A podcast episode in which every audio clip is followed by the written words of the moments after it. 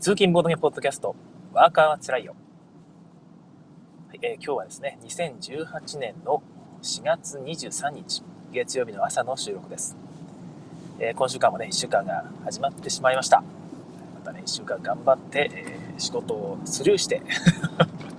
心の中から追いやって、ボードゲームのことばっかり考えて、えー、りましょう。私の方はですね、先週は、週末にね、万丈遊戯祭という福井県鯖江市の方で金曜日の夜ですね、えー、月に1回だけ開催されているアナログゲームナイトみたいなやつがあるんですよ。でこちらがですね、携帯関係のアプリ、今だとオタマートとかいうですね、オタク向け専門のフリマショップ、フリマアプリですよね。えー、で、有名なジグ JP さんという会社が福井にあるんですけども、昔はあれですね、あの携帯向けのジグブラウザーとかを出していて結構一世を風靡した会社なんですが今はまあオタマートとかがメインなのかな。他にも携帯関係のですねいちごジャムとかいう機械を作っていたりもします。いちごジャムはどっちかというとあれですね、IoT ですね、ちっちゃいマシンで1500円ぐらいのすごいちっちゃいデバイスでテレビにつなげてキーボードですね。普通の USB キーボード USB じゃなかったかな？えー、なんかその、キーボードをつなげて、テレビにつなげてってやると、ベーシックを組んで遊べるというですね、えー、結構画期的なデバイスで、教育現場とかでも使われ始めているいちごジャムという機械とかを作って販売したりもしている会社ですね。いや、でもあれジグ JP がメインじゃないのかな？えー、ジグ JP の社長のね、福野さんという方が、同じ高専の後輩で、えー、まあ、あの、お友達というか、お知り合いというか、まあ、そういう感じなんですけども、その方の、なんつうか、趣味で始めた企画なんだろうか、とわからないんですけども、それもまたね、面白いことをしている会社で、そちらの方の会議室を、え使わせていただいてるんですよ。えー、まあ、その社員の方が、ボードゲーム好きな方がいらっしゃってですね、え毎月1回使わせていただくということで、やっぱり企業の協力があると、まあ、ボードゲームって結構ありがたいんですよね。なんか都会の方でもね、そういう会社があるらしいですよね。この間もちょっとね、話しましたけども。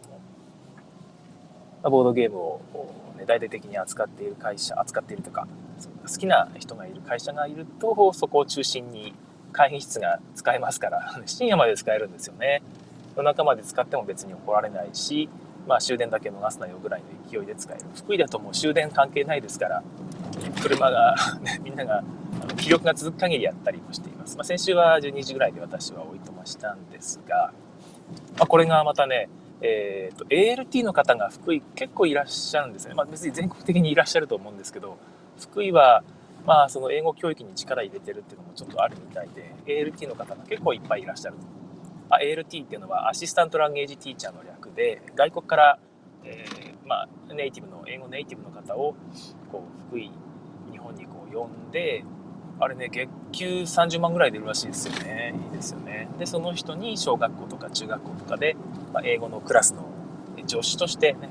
アシスタントランゲージティーチャーというのはそういうことですよね。えー、入ってもらうと。で、週に4日ぐらい働いてもらって、あとは自由に、ね、日本の文化に親しんでもらうということで、えー、呼んでる、あ、ALT という方が結構いらっしゃるんですが、その方が、あの、結構ね、あの、サバイの方に来てくれるんですよ。で、チャガチャガゲームズの榎本さんですね。榎木さんじゃない方の榎本さんという非常にコミュニケーション能力の高い方がいらっしゃるんですけども、榎本さんがまた ALT の方と仲良くなるのが上手なんですよ。英語とかもね、ペラペラではないんですが、片言でうまくコミュニケーションをとってですね、で、ボードゲームをこう盛り上げて一緒に遊んでくれるんですけども、まあ、昨日、その先週の金曜日は、ひっつきカメレオンがですね、えー、大盛り上がりでございました。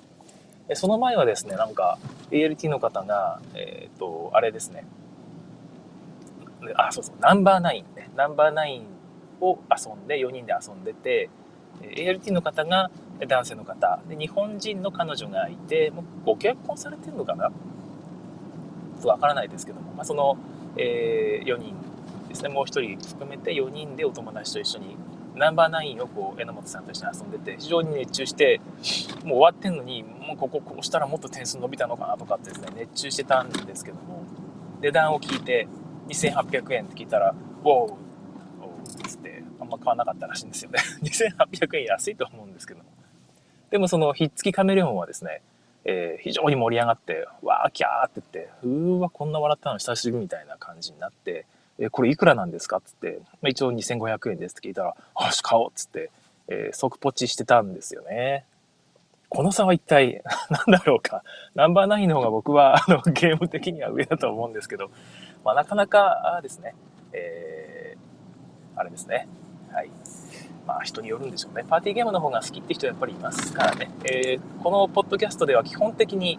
いや、世の中にはパーティーゲーム好きな人だけじゃなくてですね、思考ゲームが好きな人っていうのも初心者の中にはたくさんいると。だから、初心者だからといってですね、パーティーゲームばっかり出すんじゃなくて、ちゃんとこの頭を使って遊ぶゲーム、久々に頭使うゲームって面白いんだねと思ってもらえる人もいっぱいいるからそういうこともねちゃんと考えていきましょうねっていうスタンスなんですけどもやっぱり、ね、みんなでワーキャー行って楽しむゲームいいですよね特に外国人の方にはやっぱりそっちの方が、まあ、パーティー的なものに対してねこう感度が高いというか、えそういうふうなところあるのかなと思いましたはい、えー、シュウさんからあのコメントですねおはようございます東京は昨日29度ですね。今日19度と寒暖の差が激しいです。ニュースでも言ってましたね。えー、別に19度って寒いわけじゃ全然ないけど、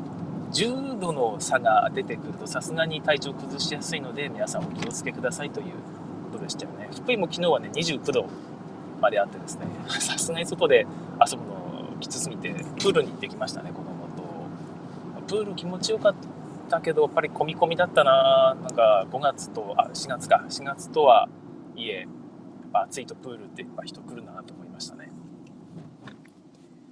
はい。えー、ということで、他のコメントもご紹介していきます。なおさんですね。富良野のなおさんですね。おはようございます。えー、今日の富良野も暖かいです。やっと周りの雪も溶けました。えー、暖かい、暖かいというこの季節の言葉と雪解けという言葉がですね、微妙に頭の中で噛み合わないんですけども、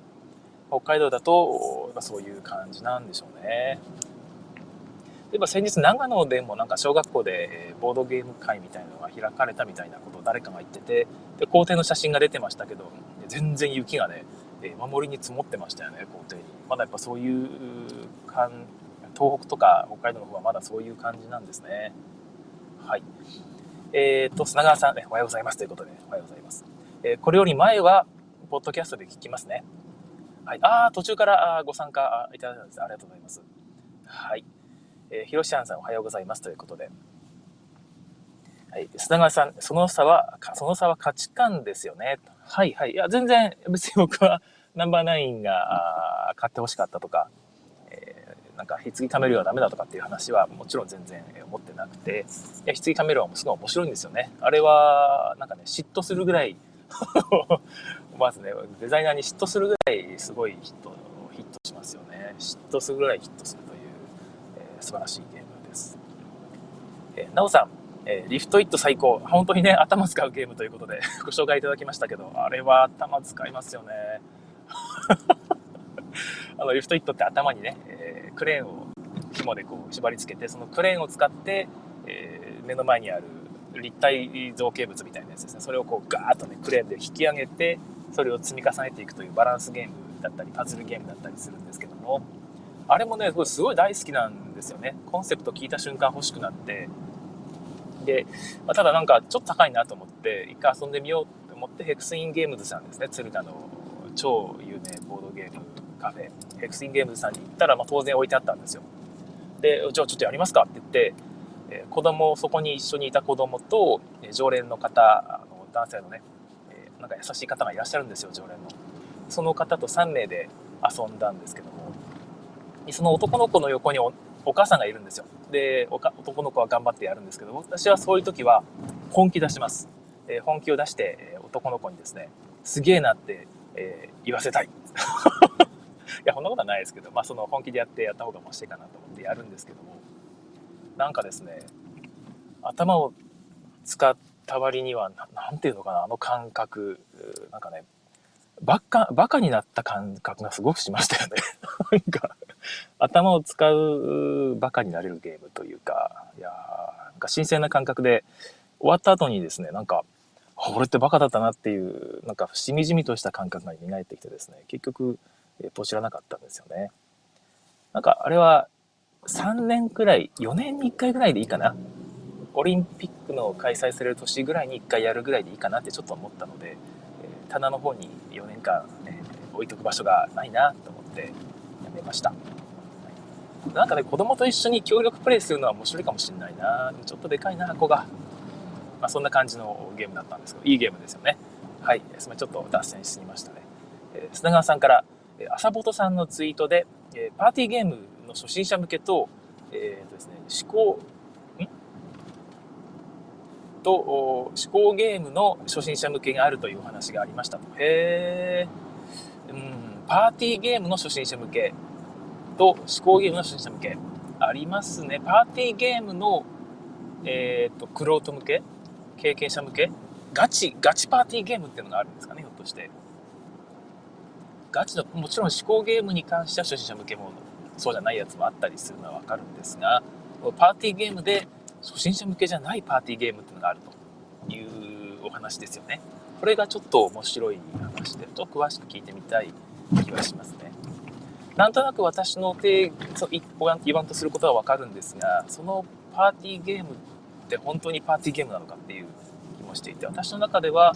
パーティーゲームイコール、えー、なんていうか、初心者向けであるというのが一つの定義じゃないかなとちょっと思っているんですよね。で、ただ、えー、オープンゲーム会向けと誘致ゲーム会向けっていうくくりはちょっとある気はしますね。で知り合い同士じゃないとちょっと楽しみどころがわからないというか、あの、初めての人同士でもまるでね、その昔からの友達かのように振る舞える人っているじゃないですか。私も別にやろうと思えばいくらでもできるタイプなので、まあそうなんですけども、そういう人がいると、結構盛り何でもゲーム盛り上がる時があるですね。でも中に一人こう盛り上がらない人がいたりすると面白くないとか思う人もいたりしますよね。まあ、そうじゃなくてもっとねシンプルに誰でも楽しめるようなパーティーゲームっていうのがあってそういう違いはちょっとあるかなと思いますけどもなんか初心者でも楽しめないパーティーゲームって聞くとどうなんだろうなっていう気はちょっとしますね。はい、えー、っとですね、シュウさん、ひっつきカメレオンは周りが注目するぐらい盛り上がりそう。はい。えー、その真後ろでずっとアルハンブラと、あれですね、えー、っと、あ、出てこない。なんかその重げをずっと延々やっていたんですよ。あ、ブルゴーニュ。はい。で、その真後ろっていうか、その逆にね、その真後ろで我々はヒッツカメラで、うわーってバッシンバッシンギャーっ つって、えー、で、その えーと、アルハンブラをやっているテーブルの下に、蚊の、蚊のトークンが落ちてですね、そこにみんなしてバッシンバッシンこう、あははって笑いながら、えー、やるわけですけども。まあ、えー、完全にマナー違反ですよね。えー、こっちがね。まあ、ただ、その 3人はいわゆる常連というか、あの、そういうのがちゃんとわかる方だったので、多分大丈夫だったと思うんですけども。まあ、あれは気をつけなきゃいけないですね、オープンゲーム界では。はい。次カメラは本当面白いゲームだなと思いました。下に落ちてもいいの試合続行っていうのがね、すごく効いてる気がします。あと、我々のやる場合はいつもですね、その、獲得したカトン、カートークンとか、あの、トンボトークンとか、あの、板切れですよね。あれを剥がして、ちゃんと片手で剥がして、それを、お机の上にこう取った、取ったぞっていう状態にするまではまだ確定してないっていうようにしています。その、それまでの間はですね、他の人がこう、その人の手元に向かってこう、バシッバシッってやるんですよ。だから結構ですね、5、6回に1回ぐらい、あの、その、あの、強奪が成功することがあってですね、非常に、で、しかも、強奪が成功しなくても、その邪魔によってポロって落としたりすると、ほら、落としたぞーって言ってみんながまた、寄ってたかって取り合うという、えー、非常にはちゃめちゃな状態がね、本当に爆笑の渦でございます。まあ、こういうふうに遊べるかどうかっていうのもね、えー、なんか仲良しかどうかに結構かかってくるので、えー、そういうのね、あの、初めて来たちょっと様子見の女性の方なんかね、そんな場に放り込まれたら、うーなんだここはって、ここは、戦場かここはってなってしまうんで、また難しいと思いますけども。はい。まあ、まあ、いろいろですね。はい、えっ、ー、と、コメントがたくさんいただいてますね。砂川さん、大喜利系は誰でもとはいかないかな。そうですね。大喜利系は本当にそう思いますね。あれは、面白いこと言った人が、えー、面白いという、人が面白いというだけになっちゃってる場合もあってですね。まあ、システムがうまいことになっているとか、お題がうまく作られ作られていると、また膨らみやすいんですが、それでもね、それでもなお、話が出てこない人っていうのはいっぱいいて、そういう人にはね、無理にやってらしちゃいけないですよね。大喜利系の話もまたどっかでしたいですね。はい。えー、シュウさんね、おもげデストロイヤー。おもげデストロイヤー。おもげデストロイヤー、なんだろう。はい。えー、砂川さん、えー、隣宅のパッチワークのタイルを奪ったり、そうそうそうなんですよ。僕はあの、ブルゴージュのタイルを、その、カメリオンの下で取ろうかなと思ったんですけど、絶対に怒られると思ったので、やめましたね。はい。はい、ということで、え、コメントのご紹介でした。えっ、ー、と、メモを見ながらまたね、話しているんですが、あ、そうそうそう、先週だったのかな？先、先週だったのかな？えー、だいぶ前にお話しした、ドイツ大使館でのフリマがあっ、たじゃないですか。あったって話があったじゃないですか。え4月14日ですね、メモによると。4月、みんな行った方いるのかな？誰か行かれた方いるのかな？レポートを見てみたいですけども。もし、なんかね、レポート見つけたら教えてください。ね、ドイツゲームは本当にあったのか、あの写真とのような、ね、写真に、ドイツゲーム大使館のツイートにあったね、写真のような、ボードゲームの山が築かれていたのかどうか、ちょっと気になっています。また教えてください。えっ、と、どれぐらい喋ったんだ？もう16分になっている。はい。えっ、と、本来の他にもね、話題があったんですけど、また、え別の方に行きたいと思います。えっ、とですね、ドイツ大使館のフリマというのは、ドイツ大使館っていうアカウントがあるんですよ。えそこが定期的にツイートをされているんですが、その中に、なんか、ドイツ式のフリーマーケットを開催しますというツイートがあったんですね。え東京横浜ドイツ学園だったかな。えそういうところで、えやりますよって言って、ツイートに写真が載ってたんですけど、その写真にめっちゃいっぱいのドイツゲームの写真があったんですよね。箱もいっぱい写ってる写真が。で、多分これはイメージとして載っているだけで、実際にドイツゲームが出るとは限らないんだけども、ちょっとね、どういう感じだったのか、誰かに言ってほしかったなっていうところで、えちょっと前にお話しさせていただいたんですが、結局話題聞かないなと思って、えどうだったんだろうかなと思うところです。はい、えー、ということで、本題の方に走ります、入りますけども、ファミ通ですね、えー、月刊誌だったかな。ファミ通の方で、なんと、ゲーマーが遊びたいアナログゲームランキングというアンケート結果が出てましてですね、これがね、結果すごかったんですよね。ちょっと1位から簡単にご紹介しますね。はい、1位、グルームヘイブン。さすが、やっぱりね、今ね、流行りですからね、グルームヘイブン、やっぱやったあのフィギュアとかもいいし、ああいう雰囲気最高ですよね。はい、2位がパンデミックレガシー。やっぱりこちらもね、やっぱり渋いですよね。時代はレガシー系だなと。最近、任天堂スイッチとかからね、任天堂ラボとか出ましたけど、あれも一回作ってしまうともう壊せないって意味でレガシーですよね。時代はレガシーゲーム。協力ゲームもやっぱり一つの流行りだなと気づかされるランキングです。3位、スルージエイジズ。これもやったことがないんだけどやってみたいゲームのね、トップなんですよね。はい、えー、ということで今のランキングはボードゲームギークのランキングでした。え、間違えましたね、はい。そんなわけねえな。ということで、ファミ通のアナログゲームランキング、えー、正しく参ります。1位、人生ゲーム。はい。2位、トランプ。はい。えー、3位、オセロ。はい。えー、いやーねいい、いいランキングですよね。すごい、すごいですよね。なんか、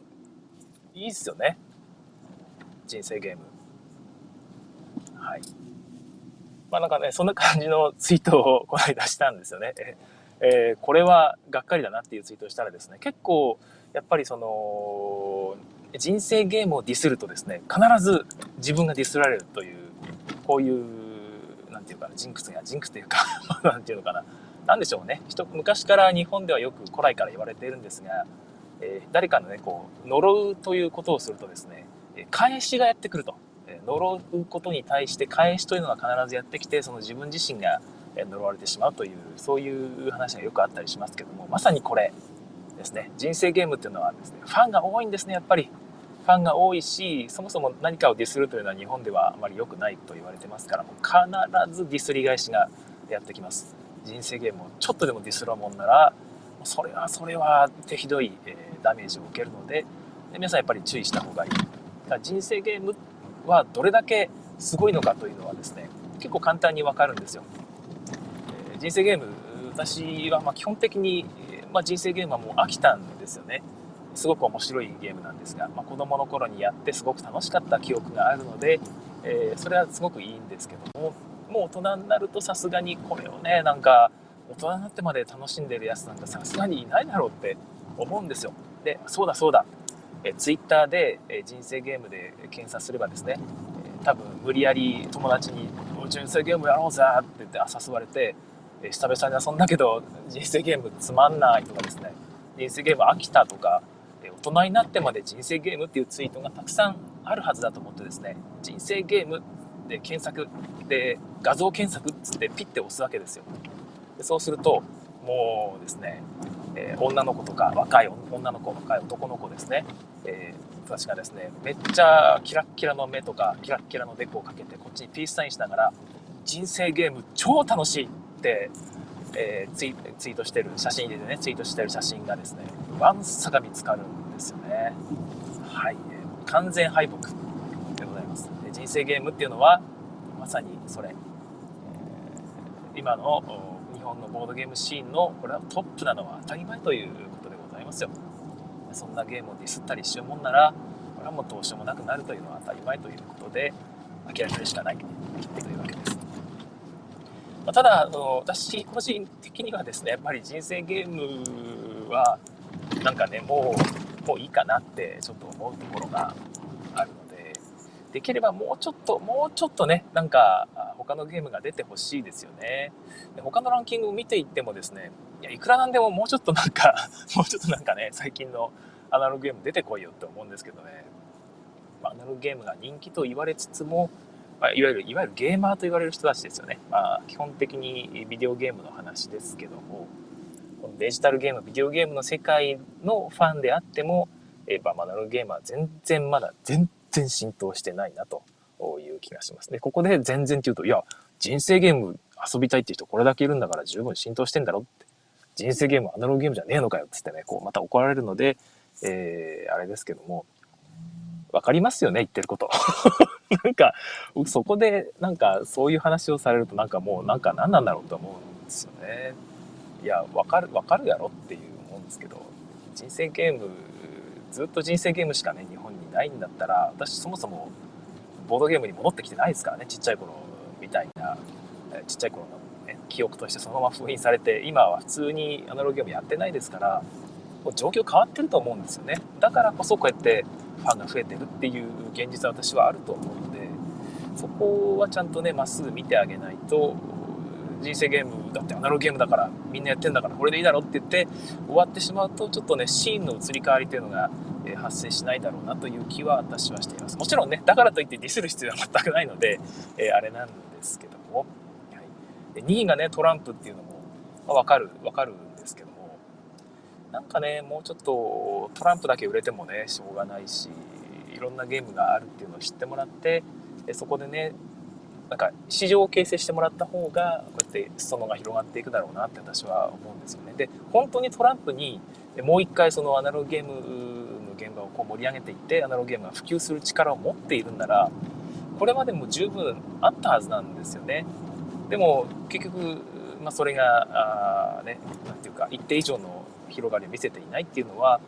ぱりそこまでの力だということだと私は思うんですよ。でも今ね最近広がっている新しいボードゲームっていうのは、まあ、結構面白いっていうかトランプにはないコンポーネント的な魅力もあるしちょっと凝ったルールですとか、まあ、イラストとかも含めて、まあ、いろいろねその訴求力があると思うんですよね。だからそこにちょっと期待したいっていうのがあるのでいまあ、未だにそこがね全然突き崩せないっていうのはちょっと歯がゆい思いをしています、まあ、結局ねそれが、まあ、実力ななのかと言われるとそうなのかもしれないですけどね。はい。他にもですね3位以降が、まあ、オセロ以降ですけども将棋ジェンガ黒ひげ危機一髪すごろくとかって続いていくんですがこれひょっとして、えー、あれでしょうね。多分選択式のアンケートだったんだろうなっていう気はしますね。この今ここに上がってるリストが上がっていてで最後にその他括弧、ね、自由記入になっていたとしたらもうこの結果が出るのは目に見えてるというかしょうがないところがありますよね。ただもうちょっとその人気のアナログゲーム、ベストランキングって言ってアンケート取るときにここら辺の人生ゲームとか全部なしにしてもしくはねさすがに半分ぐらいにしておいて残りすごく有名なドミニオンとかもしくは遊戯王カードゲームとかですねその聞いたことがあるアナログゲームをいっぱい並べておいてその中で丸1個つけてもらうってなったらさすがにトップは人生ゲームだったかもしれないけどこのトランプとかですね将棋かっこハサミ将棋含むとかですねそうそういうのが上位に出てくるようなランキングにはならなかった気がするんですよね。ちょっと恣意的というか何ていうか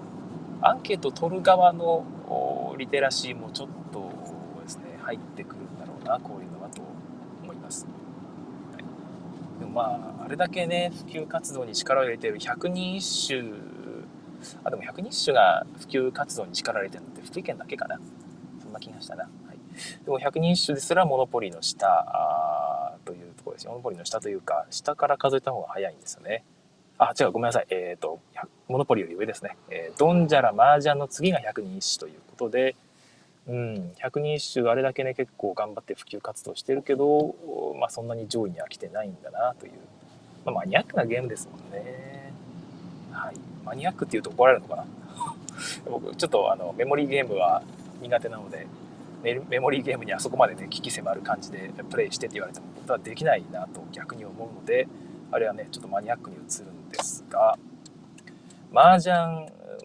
は百人一首の1個上ですね。ドンジャラ麻雀と続いていますよね。うん、麻雀が結黒ひげ危機一発より下なんですよね。これもちょっと意外、意外というか、まあ、そんなにプレイする人がいないんでしょうね。ゲーマーは麻雀よりも黒ひげ危機一発の方がやりたいと思っているということなんでしょうか。いや、ここは単にね、知ってるのを並べただけなのかな。実際黒ひげ危機一発今やったらですね、結構大変ですよ、盛り上がるの。逆に。いや、でもゲーム、あのゲームやり慣れてないと面白いのかな。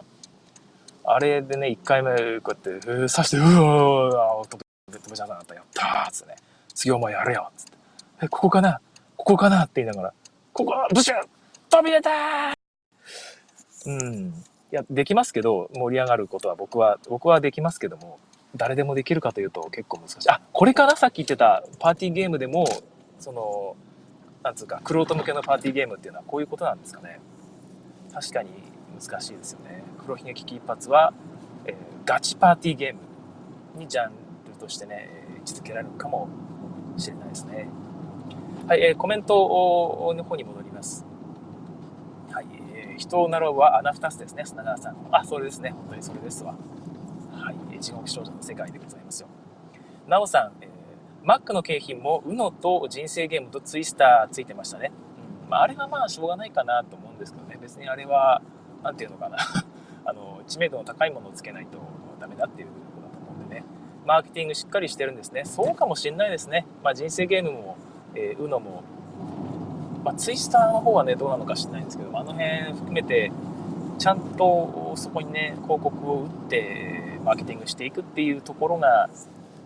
なんかま会社としてやってるとね、そんだけのね、お金も稼いでると思うので、それが、なんていうか、ぐるぐるぐるぐるいい感じの、え循環になっているんでしょうね。フィードバックか、フィードバックがちゃんとかかっているというところなんでしょう。他のアナログゲームもドミニオンなんかもね、もっともっとあの儲かったお金を使ってドミニオンの宣伝していけば、さらに普及を見込めるのかもしれないですよね。ホビジャパンさんも、宝富とかあの辺ね、見習ってうまいことをやっててもいい。テレビ CM ね、売ったりもしてもいいんじゃないですかね。もしくは、えー、コロコロコミックと提携してもいいんじゃないでしょうか。ちょっとお金かければ、それ以上のリターン私はあると思うんですよね。うん、なんかうまいことをやってほしいですね。えー、砂川さん、いわゆるドイツゲームとかユーロゲームとかですよね。はいはい、まさにそうなんですよ。だから人生ゲームじゃなくてその辺っていう気持ちは、何て言うか、言わなくても分かってもらえないかなとね、そういう話をしてる時に、人生ゲームだってアナログゲームだろって言われてもですね、いや、そういう話じゃないんで、でしかね、言いようがないですよね。すいませんねはい。えー、シュウさん、ボードゲームはまだまだ本当に浸透してませんねって。はい。まあ、それをね、ちょっと実感できるランキングだったなと思います。吉谷さん、お、吉谷さん、ね、最近なかなか会えていませんけども、またおもげ遊びましょうよね。指針をこんなところで。えー、ボドゲと割と近しいと思っていたデジタルゲームナンバーワン雑誌でこれはちょっと意外でした。そうなんですよ。あこれはでも、さっきもちょっと言いましたけど、アンケート取る側が、なんか、まあ、それも含めてですけどね、あの一応ゲーム雑誌ね、ナンバーワンの雑誌の編集者、アンケート取る側の意識がこれではなっていう気はちょっとしたんですけども、結局なんかアナログゲームを本当にやっている人、本当にっていう言い方はまた怒られそうですけど、えコアにやっている人から見たらですね、このアンケート結果に何か意味あんのって思うんですよね。なんか、なんかこれやった後におもちゃに行って人生ゲームやって、えゲーマーに人生ゲームを、ね、再び遊んでもらうことに何か意味があるのかなっていう気がするんですけどもひょっとしたらこれ宝富の広告記事だったのかもしれないですね。こういうこういうアンケートで、えアンケート項目でアンケート取ってねともしくはこういうアンケート結果が出たからこれで記事書いてねっていう広告記事だったのかもしれないですよね。まあさすが宝富というところですけども。砂川さん、え、黒ひげは罰ゲームが面白いと面白くなりますね。はい、罰ゲーム面白いですよね。罰ゲームが面白い。いやー、罰ゲームは面白いな。砂川さん、えー、テレビ CM、コロコロコミック、ぜひやってほしい。本当にね、えー、やってほしいですよね。お金かければできることなので、逆に言うと、お金持ってるところならばできる。お金持ってないところはできないというですね、まあ、ことでございますわ。えー、市場主義、怖い。怖いです。なおさん、えー、趣味や文化のタコツボ化が極端になっているんですかね。うーん、ね、お互いに交流がないってことですよね。どうなんでしょうね。えー、プロ野球がテレビで放映しなくなってますけど、球場動員数が増えてるように。なるほど。ああ、なるほど。まあ、もともとでも、ここまで、なんていうか、昔みたいにそのみんながみんなねテレビでやってるものしか見ないテレビでやってることしか話題にしないっていう世界もちょっとおかしいなって思っていたので現状の方がまだ、ね、昔よりは趣味がこうねこう均一化してない状態の方が自然なのかなって思う気はするんですけども果たしてね、えー、どうでしょうか。うん。まあ、もうちょっと、あの、まあ、情報が拡散し、まだやっぱり、そんなにやっぱり変わってないかな。昔と同じで、テレビでやってればみんな飛びっていうのは、これはまあ日本に限らず、世界的にも同じなんだろうなと。マスコミの、マスメディアの力って強いですね。なんとかね、えー、もうちょっと良いランキング記事をまた期待したいです。だって、えー、なんか日経関係のね、日経トレンディとかあの辺の企画ですらもうちょっとマシな企画出てますよね。そういう意味じゃ、まあ、あれはすごろく屋が協賛したりして、あ、すごろく屋的なあランキングになってんなって思う時があったりしますけども、そういう感じでもうちょっとね、どんどんどんどん出ていくといいなという気がします。だから、むしろこの結果は、えファミ通の編集者に対するディスという ディスというとあれか、あの、もうちょっと頑張ってくれよっていう気は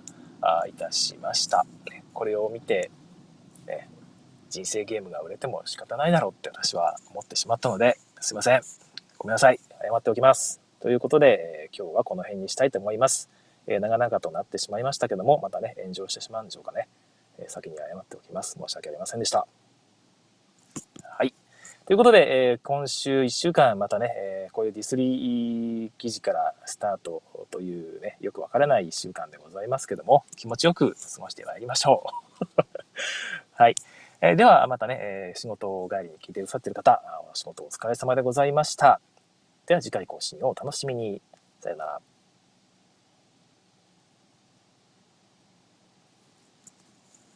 はい、ここからは3分ほどオンラインのですね、ライブで聞いてくださってる方向けのバッファとしての雑談をしたいと思います。まあ、雑談といってもですね、特に何もないんですけども、浅川さんありがとうございましたということで、ありがとうございました。雑談といっても特にないんですが、前々からね、ちょっとネタとして用意しているネタとしてもうね、古くなってしまったんですけども、ランチパックの話というメモがあるので、この話でもして場をつないでいこうと思います。この間、あの、ボードゲームをしながら食べるご飯とかね、おやつとかの話したじゃないですか。で、あれで、えー、言ってなかったのがね、やっぱランチパックがあったなと思って。ランチパックいいですよね。まあ、ほとんど手が汚れないし、で、ご飯も食べれると。で、別にまあ直接手づかみで食ってもそんなに、まあ、ちょっとね、油分つくかなと思いますけど、まあ、所詮ね、食パンの表面の油ですから大したことないし、まあ、最悪そのビニール袋がついてるので、それでね、手をこう、保護しながら食べるということもできる。でしかもこぼれにくい見た目もね、清潔、ポトッと落ちてもね、まあ、所詮、食パンという非常にクリーンでお手軽で食べやすい、まさになんかね、ボードゲーム向けのご飯という気がするんですが、まあ、こちらのランキングが出てたんですよ。えー、朝のテレビで。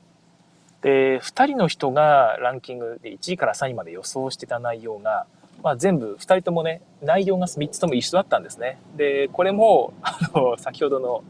あれと一緒、ファミ通のランキングと一緒で、多分この3つをランチパックは売りてんじゃないのかっていう気が ちょっとしたんですけども、まあ、その3つの内容がですね、えっ、ー、とですね、何やったかな。えっ、ー、と、ツナマヨと、お何やったかな。えっ、ー、とね、と、ピーナッツバターと卵ですね。この3つが、2人とも挙げていたんですよね。で、ただランキングの2人ともがね、2人とも1位に挙げていたのが、えっ、と、ピーナッツバターで残りの2人が、ね、その2つツナマヨと卵の順位が逆だっただけでですねこの2人がこうだったんですよ私はでもそれを聞いてそんなわけねえだろって思ったんですよねその卵だろ1位はと思って、えー、1位が卵なのはまあ揺るがないと思ったんですよねで、まあ、どうだろうと思って実際の結果聞いたらですねなんと1位は普通にピーナッツバターだったんですよねちょっと意外というか、皆さんはどうなんですかね。ピーナッツバター好きですか？いや、好きですけども、なんかランチパックの中で一番売れてるのがピーナッツバターだって聞くと、へーって思ったんですよね。ちょっと恐ろしい、恐ろしいことはないか、あの、びっくりしたなという気がしました。2位はツナマヨだったかな。で、3位が卵ということで、私ちょっとツナマヨが苦手なので、あれですけども、まあなんか、内容は納得できるかなという気がしました。そういう意味ではおやつとしてランチパックを食べるっていうのも全然ありってことですよね。甘いやつも結構ありますからね。ね小倉ホイップクリームとかあったりしてね、ああいうの好きですよね。結構ああいうの食べながらゲームされてる方もいらっしゃるので割とありなんじゃないでしょうか。あ、えなんと吉成さんピーナッツバター好きなんですね。くそ何がクソなのか知んないけど 自分もちょっとピーナッツバター、食べたくなりましたけども。まあ、ランチパックいろんな種類が本当にね、えー、なおさんのもう驚愕種類に驚愕しますというぐらいありますけどランチパック専門店が都会にはあるえー、へえまあなんかねそれがあってもおかしくないぐらいですよね。あれなんか卵のやつをランチパック買ってきて軽くトースターで、えーね、焦げ目が軽く焦げ目がつくぐらいまで炙るともうサックサクで中はふんわりですげえ美味しいんですよね。ただそこまでするならね自分で、えー、作れやって気もちょっとするんですが、まあ、なんか普通に手軽に食べれるものとしては非常にやっぱりうまいですよね。安いですよねそれに、まあ、高いやつは高いんですけどなんか安いのかなと思ってね、えー、小倉ホイップとか買おうとすると200円とか言われてびっくりしたりするんですが、えー、砂川さん、えー、卵や砂豆はサンドイッチでも食べられるからかな。そうですよね。うん。半分に切ってね。なんかサンドイッチっぽくしてきますよね。ああいうのは一つの発明というか昔はねなんかえこんなん挟んだだけやんってね。でしかもなんか高いイメージがちょっとあってサンドイッチ買うよりも高いんじゃないこれっていうすごくちっちゃく見えるんですけど結局食べてみると結構ギュッと詰まっているからちっちゃく見えるんであって結構お腹膨れるんですよね。で逆にレタスとかしっかり挟んである大きいサンドイッチの方がねえー、3枚ぐらいで、3切れぐらいで298円とか、コンビニでしちゃいますから、それだったら同じランチパック買ってね、128円とかの方が全然安いっていう気がするんですよね。いやー、ピーナッツバター食べたくなりました。ね、吉田さんに対抗して食べたいと思います。ということで、今日はこの辺にしたいと思います。それではさようなら。